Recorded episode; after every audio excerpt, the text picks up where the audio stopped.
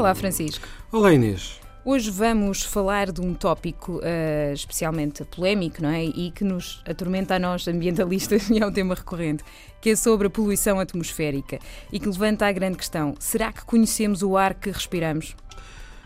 Bem, um, eu acho que o ar que nós respiramos, e é bom termos essa noção, um, infelizmente, mesmo que estejamos em alguns locais mais distantes, tem sempre alguma poluição. Apesar de muita poluição até poder ser de origem natural. Mas quando olhamos para a União Europeia, uh, os números são impressionantes. Nós temos 446 mil mortes por ano relacionadas com níveis elevados de partículas finas e de ozono. Isto é, isto é assustador. Só em Portugal a poluição atmosférica causa cerca de 6 mil mortes prematuras. Uhum. Uh, Não, e, e os custos, e os custos uh, por ano, estamos a falar de 189 mil milhões de euros uh, à escala da União Europeia, o que significa hum, quase 400 euros por cada cidadão europeu. Por isso, eh, foi lançada eh, no passado mês de março, em Bruxelas, a lista Soot Free Cities. O que, Exatamente. O que é, que é Soot Free significa, no fundo, um, cidades livres de partículas, não é? Um, e, e face aos números que, que, nós falámos, e também números em termos que, que, no, que no, sistema de saúde uh, são, são brutais, entre 5 a 15 milhões de euros por ano uh, para o nosso Sistema Nacional uhum. de, de, de, de, Saúde.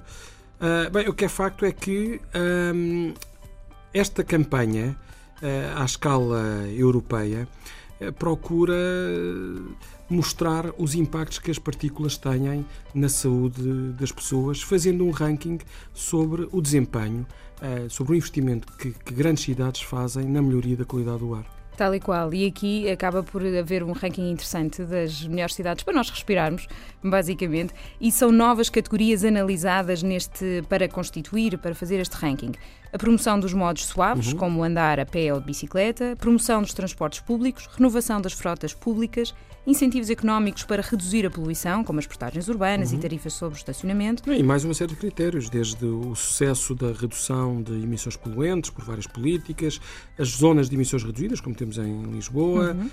um, setores que não são muito fáceis de abranger, por exemplo, as máquinas na construção, chamado setor não rodoviário, a gestão de tráfego, a transparência e a disponibilização de informação. Mas aqui a grande questão é em que lugar surge Lisboa? E pois, não é boa, a notícia não é muito boa, porque não, surge em penúltimo. Já, este é um número que já foi divulgado, já foi conhecido. Uh, Lisboa aqui fica em penúltimo lugar, quando Zurique é a primeira, depois seguida de Copenhaga, Viena, Estocolmo e Berlim.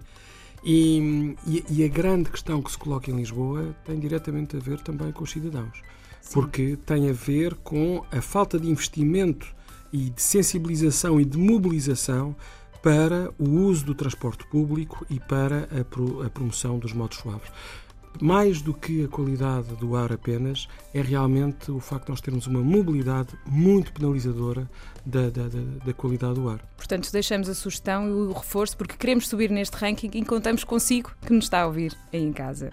O ambiente agradece.